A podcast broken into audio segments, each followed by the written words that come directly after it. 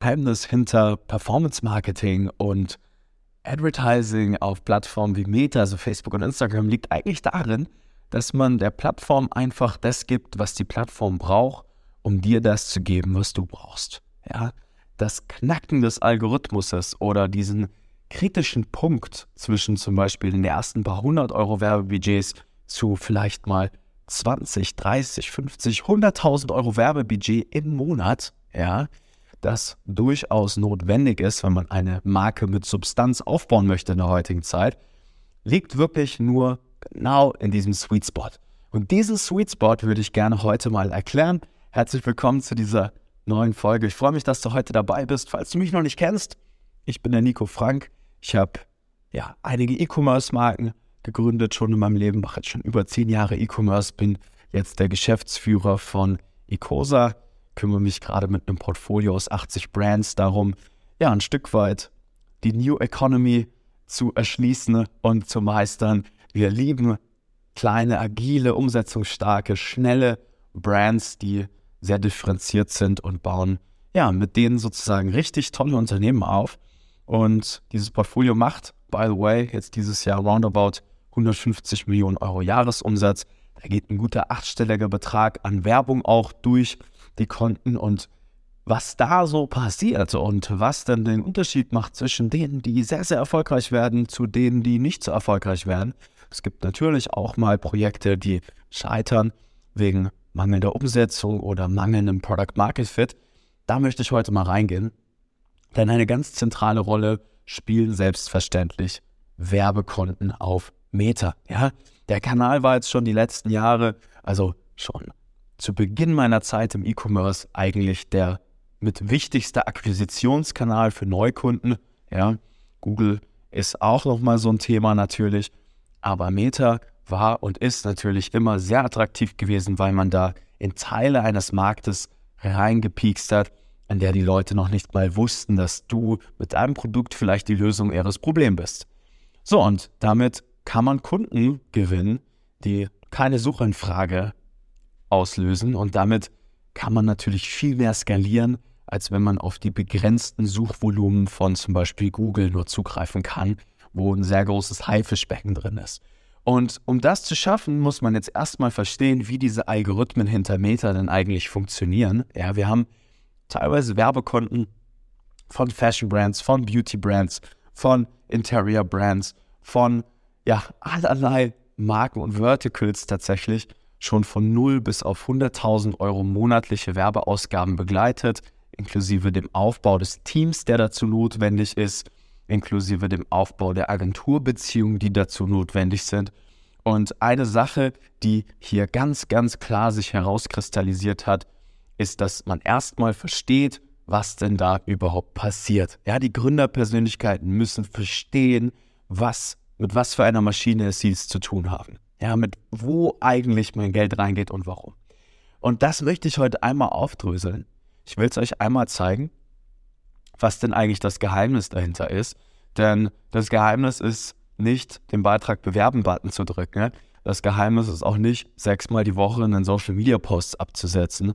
Das Geheimnis ist auch nicht, irgendwelche UGC-Ads zu schalten, in der Hoffnung, dass die Leute nicht verstehen, dass man da Werbung macht. Das Geheimnis liegt schlichtweg darin, ja, dass wir im Kern Botschaften kreieren und Angebote kreieren, die der Algorithmus lieben wird. So, und wie wird der Algorithmus das jetzt erstmal lieben? Dazu werden wir jetzt mal drei Bereiche aufmachen. Es gibt ein Facebook-internes Dokument tatsächlich, das auch ganz klar aufzeigt, wie diese Algorithmen funktionieren, beziehungsweise wie sich denn der Wert einer Werbeanzeige, die du als Werbetreibender einbuchst, zusammensetzt. Und du kannst dir das jetzt wirklich mal vorstellen, wie so drei große Kreise, die nebeneinander sind, wo die ersten beiden Kreise miteinander multipliziert werden. Dann addieren wir noch einen letzten Kreis und hinten am Ende der Gleichung kommt der Wert raus für den Algorithmus. Wie er dich als Werbetreibender und deine Arbeit bewertet. Und das bestimmt natürlich maßgeblich, wie viel zahlst du für deine Werbung, wie günstig kaufst du Neukunden ein? Wie ist dein Neukundenakquisitionspreis? Und wie qualitativ ist der Traffic, den du da wirklich rüber bekommst? Und wie qualitativ ist der Teil der Auktion. Ja, das ist wie eine Auktion, in der du dich reinbewegst, die entscheidet, hey, Meta, ist das jetzt eine Werbeanzeige, wo ich ne, C-Publikum, B-Publikum oder A-Publikum zuspielen möchte? Und ganz oft schaffen es Werbetreibende, gerade so unter den ersten, sag mal, 20.000 bis 30.000 Euro Werbeausgaben. Das hört sich schon sehr, sehr viel an, ich weiß. Aber es gibt ein Eis, das es dort zu durchbrechen gilt. Ganz oft auch schon bis zu den ersten 3.000 Euro Werbeausgaben. Ja. Und die schaffen es nicht, weil sie diese, diese Gleichung jetzt erstmal grundlegend nicht verstehen. So, wir nehmen den ersten Kreis einmal. Ja. Das ist unser Advertiser-Bid, unser Gebot. Ja. Das ist letztlich das Budget. Wir sagen Facebook zum Beispiel, hey, Meta, ne, das ist ja Facebook und Instagram, wenn dort Werbung ausgespielt wird, nimm bitte meine 100 Euro pro Tag zum Start erstmal und versuche für dieses Geld möglichst viele Kunden für mich zu gewinnen. Ja, das ist ein Gebot. Ich biete 100 Euro. Gibt es so viele andere Gebote, die man dann nutzen kann? Das sind dann etwas fortgeschrittene Strategien. Ja, und dann gibt es den zweiten Kreis. Und hier kommt dann sozusagen die Estimated Action Rate zustande. Das ist das, was Facebook denkt, ja, wie wahrscheinlich es ist, dass du dieses Ziel mit deinem Gebot denn erreichen wirst.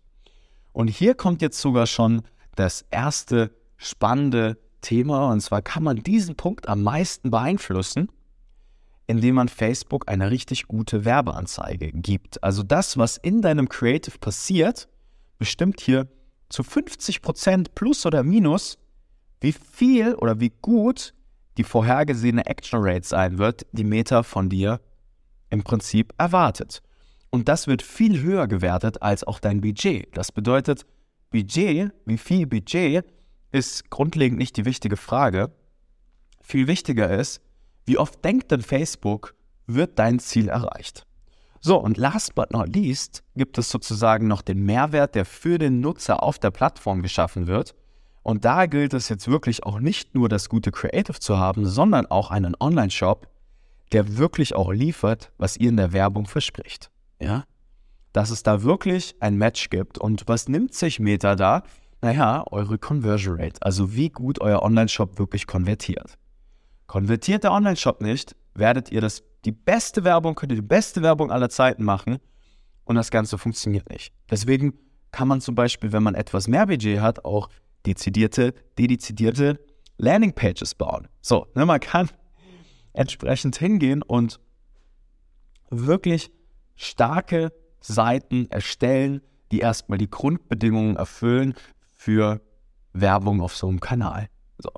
Und deswegen gibt es zum Beispiel auch immer erstmal ne, die Grundlagen, die stehen müssen, und zwar ein Shop, der konvertiert, ein Warenkorb, der so hoch genug ist, dass man unter Berücksichtigung dieser Werbekosten noch Profit erwirtschaften kann, also ein Deckungsbeitrag 3, ja, und letztlich, das rechnen wir in unseren großen Brands auch ganz wichtig mit rein, die Rate der wiederkehrenden Kunden. Denn wenn man das nicht im Griff hat, dann wird es relativ schwer. Ja, das heißt, euer Bestandskundengeschäft bestimmt maßgeblich, wie viel ihr Facebook-Werbung ausgeben könnt. Ja, das muss man mal sacken lassen. Aus einem ganz einfachen Grund, weil Bestandskunden haben immer die höchsten Conversion Rates. Ist ja auch klar. Ne?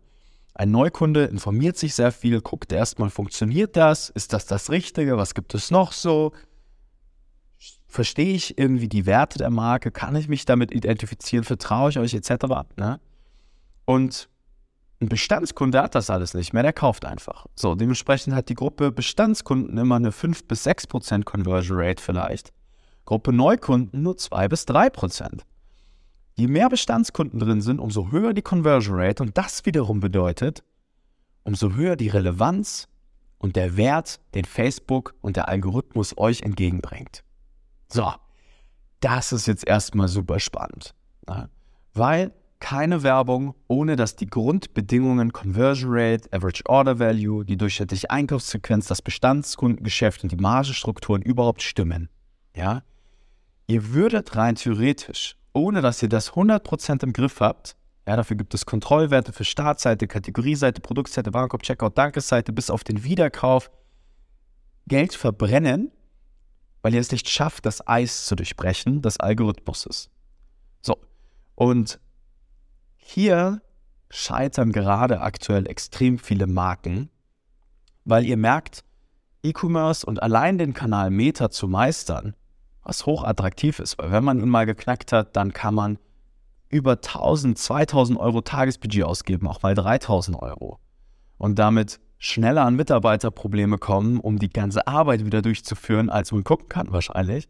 Aber die Quintessenz daran liegt, dass man ein sehr ganzheitliches Verständnis hat und letztlich wirklich versteht, wie die Zusammenhänge zusammenspielen.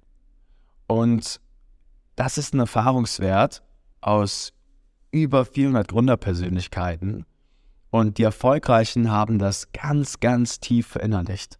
Die verstehen wirklich im Kern, wenn ich diese Schraube drehe, dann passiert das. Und das ist im Kern auch der Grund, warum Agenturen jetzt nicht mehr so gut funktionieren, klassische, ja. Warum es wichtig ist, ein starkes Inhouse-Team aufzubauen, wenn man denn ein Team aufbauen möchte. Ja, oder auch, wenn man schon ein Team hat, die Rollenverteilung etwas neu zu denken. Ja?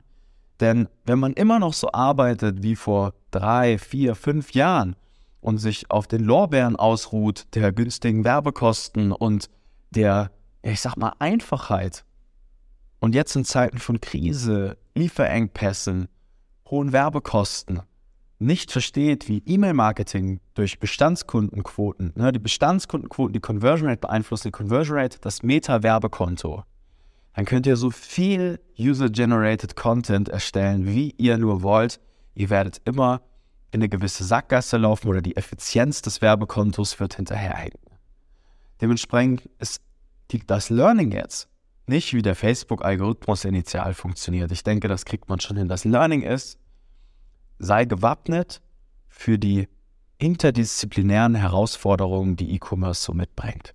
Und dann wirst du es schaffen, auch noch in zwei, drei, vier Jahren ein Unternehmen mit richtiger Substanz aufzubauen. Ja, mit einem beachtlichen Team, mit einem tollen Team, sich selbst vielleicht auch mal obsolet machen daraus. Es liegt in der Verantwortung der Gründerpersönlichkeiten, saubere Entscheidungen zu treffen durch ein ganzheitliches Verständnis. Und das ist das Thema heute gewesen. Ich hoffe, es hat dir Spaß gemacht. Falls du der Meinung bist, hey, finde ich cool, dann lass doch gerne uns eine kleine Bewertung hier da. Ja, ich habe selten den Aufruf gemacht, jetzt hier schon zwei Jahre Podcast und irgendwie selten Bewertungen reingeholt. Da würde ich mich mega freuen. Ansonsten, falls du Fragen hast, kannst du jederzeit gerne auf LinkedIn schreiben. Wir haben auch einen YouTube-Kanal übrigens, ja, wo es mal Behind-the-Scenes-Videos gibt, wie wir zum Beispiel unsere eigenen Marken steuern und das wirklich umsetzen und vieles, vieles mehr. Und da freue ich mich natürlich. Ansonsten, ja, wünsche ich dir viel Erfolg beim Gastgeben. Ja, denk dran, ganzheitliches Verständnis und dann sehen wir uns in der nächsten Episode. Dein Nico.